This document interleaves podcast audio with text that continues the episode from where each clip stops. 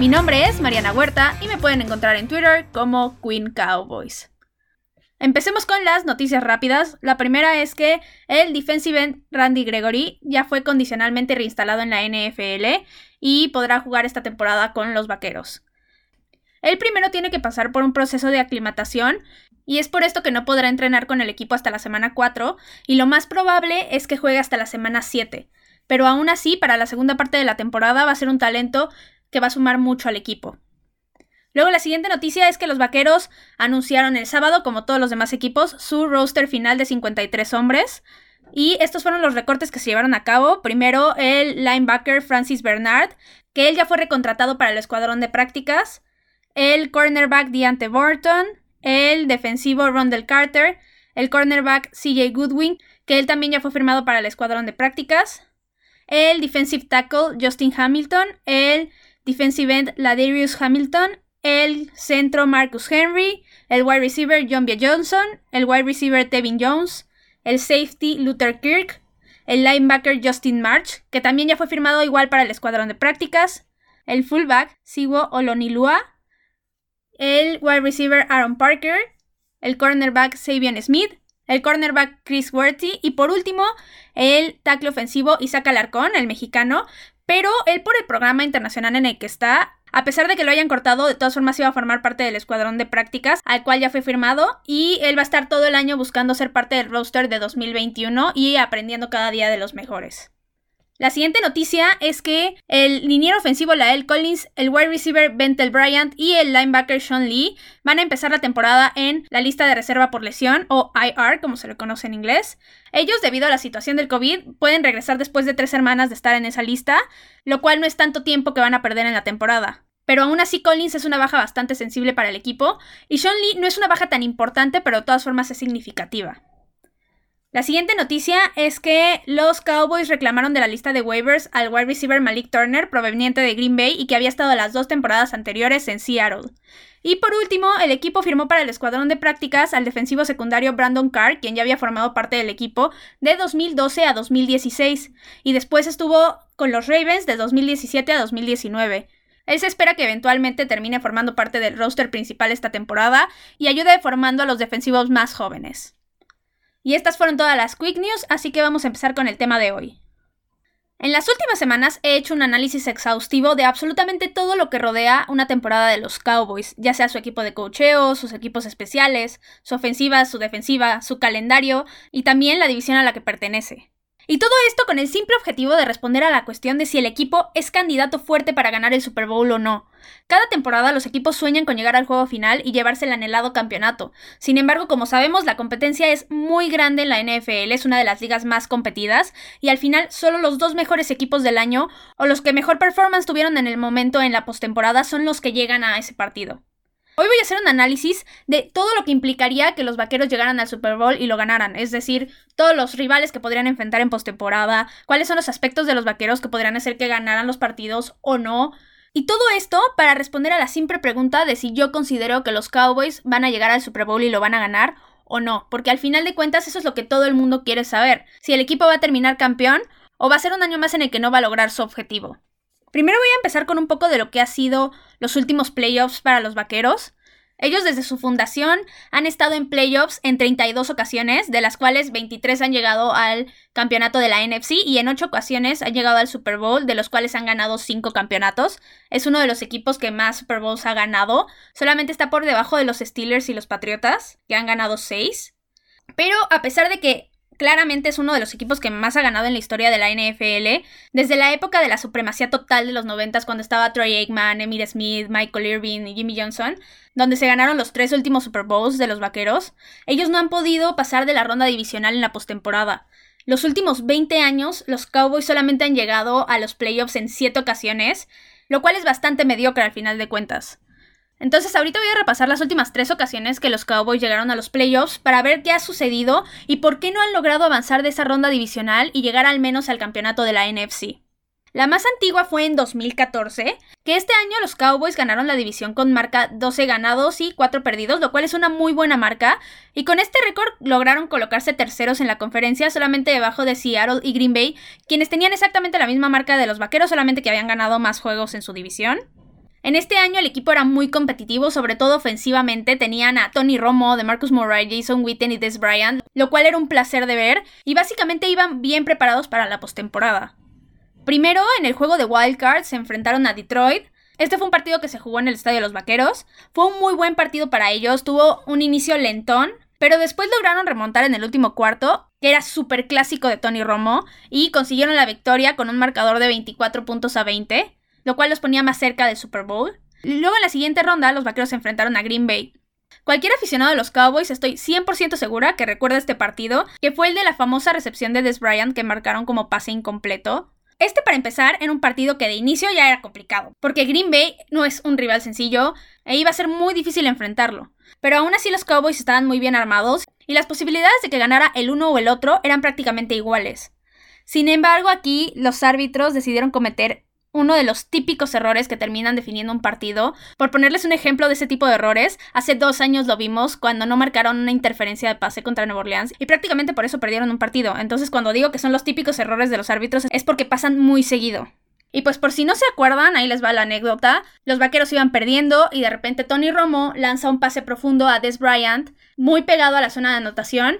Des Bryant malabareó un poco, pero después cachó el balón y cuando cayó en el piso, el balón casi se le escapa, pero eso no pasó. Él siguió manteniendo la posición y al principio marcaron que había sido una recepción. Sin embargo, Mike McCarthy, que era head coach en ese entonces de Green Bay, decidió desafiar la jugada porque es lógico, obviamente, es un juego postemporada, vas a todo o nada. Entonces desafió la jugada y los árbitros dijeron que siempre no, que no había sido recepción y le quitaron esa jugada a los vaqueros que los había dejado en la yarda 1 ya para anotar un touchdown. Y pues derivado de esto, los vaqueros perdieron.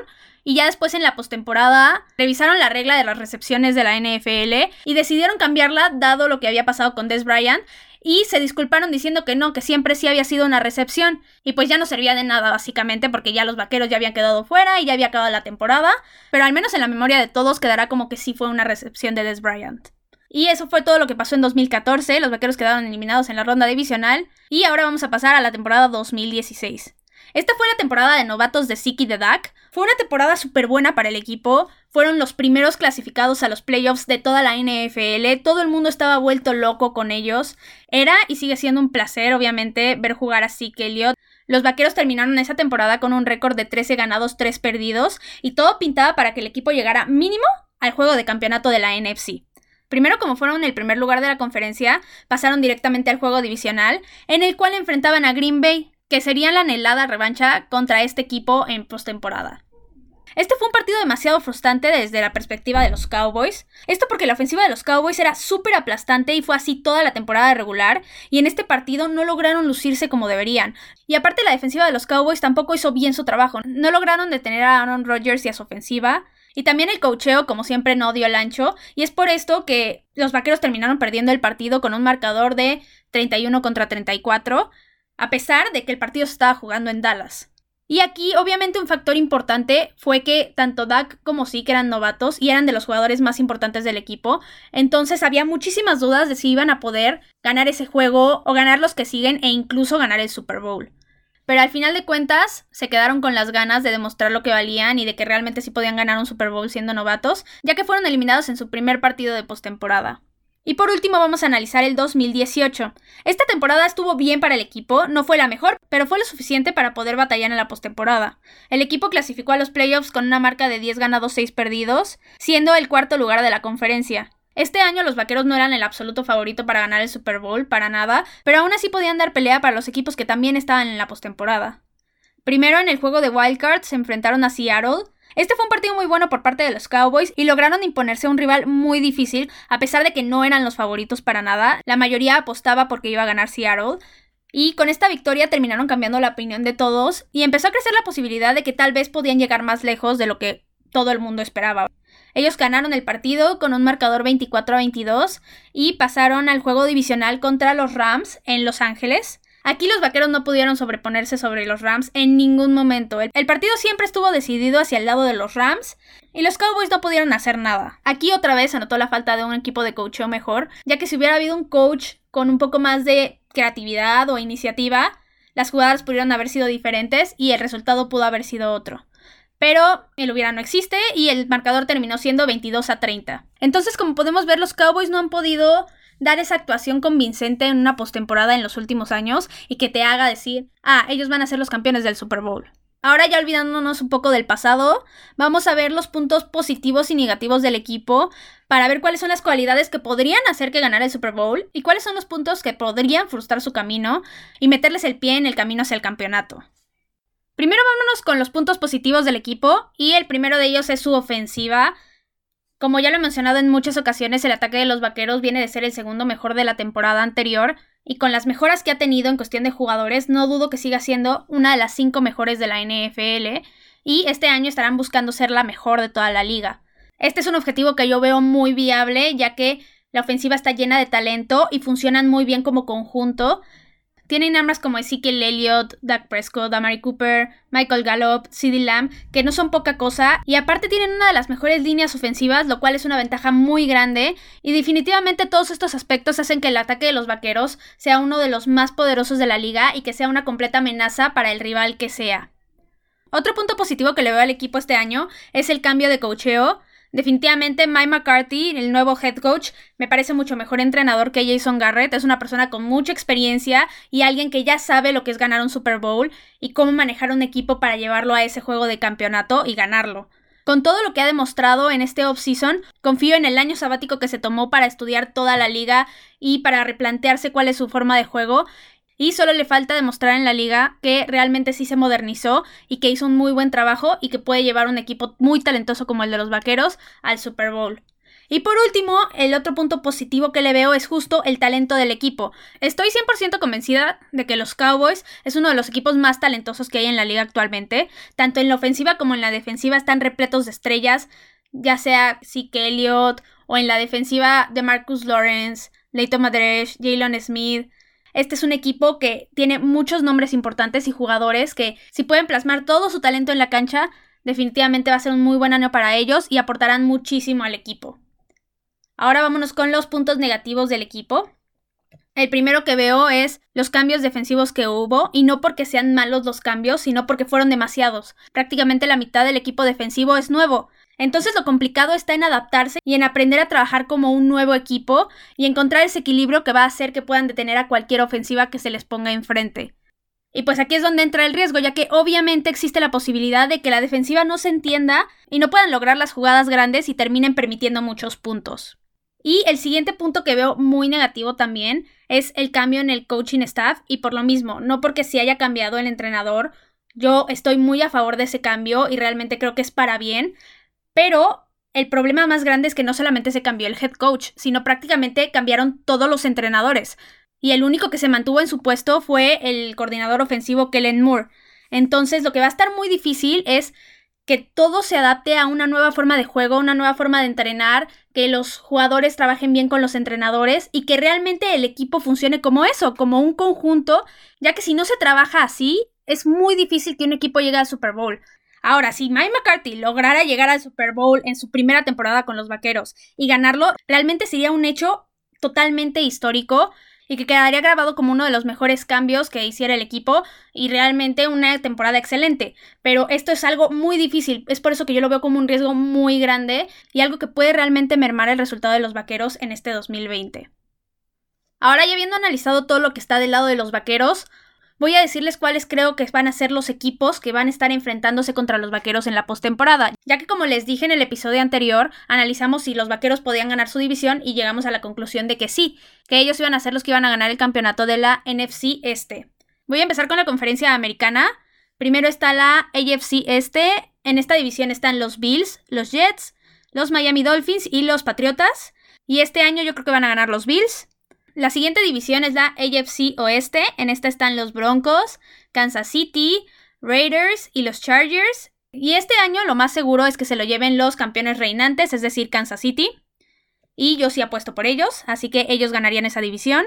Luego está la AFC Norte. En esta están los Ravens, los Bengals, los Browns y los Steelers.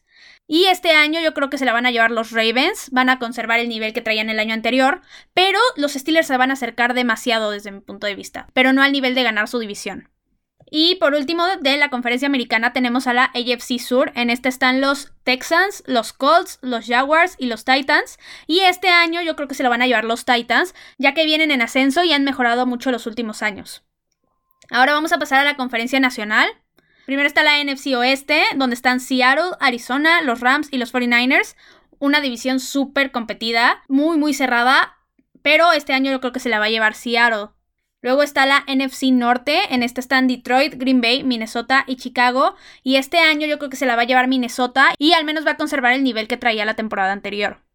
Y por último tenemos a la NFC Sur, donde están Atlanta, Carolina, Nueva Orleans y Tampa Bay. Y este año yo creo que se la va a llevar Nueva Orleans. A pesar de que muchas personas en serio creen que Tampa Bay se va a llevar la división y va a ganar el Super Bowl, yo no creo que las cosas estén tan fácil para ellos y mis apuestas van con Nueva Orleans. Entonces Nueva Orleans sería el que ganaría la NFC Sur. Luego, para los comodines, hay que recordar que este año ahora van a ser tres comodines y habrá dos partidos extras en postemporada de Wildcard. Entonces, primero, los comodines de la AFC para mí van a ser los Steelers, los Texans y los Broncos. Yo sé que puede ser una sorpresa que estén los Broncos en lugar de los Patriotas, pero los Broncos la temporada anterior, a pesar de que no les fue tan bien, mostraron mejoría y creo que este año va a ser bueno para ellos. Aparte de que los Patriotas sufrieron muchas bajas, ya sea en agencia libre o por el COVID, los que decidieron no jugar la temporada. Y los comodines que yo creo van a ser los de la Conferencia Nacional van a ser Arizona, Green Bay y los 49ers. Aquí me costó mucho más trabajo decidir que en la Conferencia Americana, ya que hay muchos equipos que tienen un muy buen nivel y muy similar. Pero aún así, yo creo que estos tres equipos van a ser los que van a terminar llevándose esos tres lugares y van a competir en la postemporada. Ahora, no solamente voy a mencionar cuáles son los equipos que yo creo que van a estar en la postemporada, sino voy a decir a cuáles yo creo que los vaqueros les pueden ganar y a cuáles no. Sin importar la ronda en que se estén enfrentando en la postemporada, ya sea Wild Card o incluso el Super Bowl. Primero, los equipos a los que yo creo que sí le pueden ganar los vaqueros, considerando todos los aspectos, son los Bills, los Titans, Minnesota, los Steelers, los Texans, los Broncos, Arizona y Green Bay. Si escucharon el episodio en el que hablé del calendario de los vaqueros, mencioné que en temporada regular es probable que el equipo pierda contra Minnesota ya que se enfrentan. Sin embargo, en postemporada las cosas cambian, así que es por esto que aquí pongo que yo creo que los vaqueros sí le pueden ganar a Minnesota. Y ahora los equipos a los cuales yo creo que no le pueden ganar los vaqueros aún serían Kansas City, los Ravens, Seattle, los 49ers y Nueva Orleans. Ahora, que haya puesto que ganan o que pierdan los partidos en este momento, cuando ni siquiera ha empezado la temporada, es un análisis que tiene muchísimo margen de error, obviamente ya que no sabemos realmente cómo vienen los equipos hasta que están en la cancha y demuestran que tan bien preparados están para la temporada. Así que a pesar de que puse estos equipos en postemporada y si ganaban o perdían, es un pronóstico que puede tener mucho error, así que tómenlo en cuenta, pero tampoco tómenlo como la ley divina y algo que está escrito en la Biblia o algo así, porque pues no es el caso. Pero por el momento y por lo que sabemos, por toda la información que ya hemos recopilado, estos son los pronósticos que yo le doy a los vaqueros contra los rivales que yo creo que podrían enfrentar en los playoffs. Ahora, mi pronóstico para los Cowboys esta temporada es que como mínimo van a llegar a la ronda divisional de los playoffs. Que tuvieran un resultado menor a este sería realmente decepcionante. Pero aparte yo sí veo amplias posibilidades de que los Vaqueros logren llegar al campeonato de la NFC. Ahora, ya vámonos en serio a responder la pregunta. ¿Los Vaqueros van a ganar el Super Bowl o no? Y desde mi punto de vista, yo no creo que esta temporada los Cowboys puedan llegar al Super Bowl siquiera, por el simple hecho de que necesitan adaptación, acoplarse como equipo con un nuevo staff de cocheo, con una defensiva que cambió muchísimo y ahora con una mentalidad completamente diferente a lo que era antes y que lógicamente va a cambiar muchas cosas en el equipo, desde los entrenamientos hasta cómo jugar un partido. Entonces mi respuesta para la pregunta es no, los Cowboys todavía no están preparados para ganar ese Super Bowl. Van a dar una temporada muy buena, sí, pero no creo que lleguen al Super Bowl. Obviamente se desea que cada temporada el equipo llegue al Super Bowl y lo gane, pero hay que ser 100% racional y es por esto que yo, en una adaptación de 8 o 9 meses, veo muy difícil que el equipo pueda ser el mejor de toda la NFL, sobre todo por las condiciones tan complejas que dejó el COVID en este off-season, ya que no se pudo tener la preparación que normalmente se tenía previa a cada temporada. Ahora también hay que tener en cuenta que esta temporada va a ser muy distinta debido a la pandemia y existe la posibilidad muy grande de que nos deje lleno de sorpresas esta temporada y ocurran cosas que absolutamente nadie tenía en mente y que como dije sorprendan absolutamente a todos. Entonces mi consejo es que esta temporada hay que mantener la mente abierta a cualquier posibilidad. Literalmente, un equipo que estuvo en los últimos la temporada anterior podría estar en los mejores por X o Y razón que todavía no sabemos. Es por eso que hay que mantener la mente abierta. Y a pesar de que yo les dije que no creo que los vaqueros ganen el Super Bowl este año, es algo que podría pasar, porque eso es lógico. Son simples matemáticas. Pero bueno, ya vamos a cerrar este tema y vamos a pasar a la sección de Cowboys Legends. El día de hoy vamos a hablar de uno de los mejores jugadores que hubo en los 70s en los Cowboys y uno de los mejores linebackers que ha tenido el equipo. Él es Bob Bruning.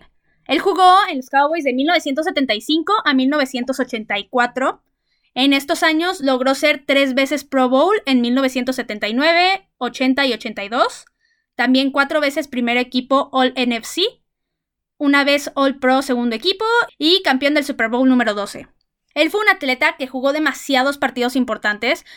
Tuvo 20 partidos de postemporada, 6 campeonatos de la Conferencia Nacional y 3 Super Bowls. Entonces era alguien que definitivamente sabía jugar bajo presión, eso no queda duda.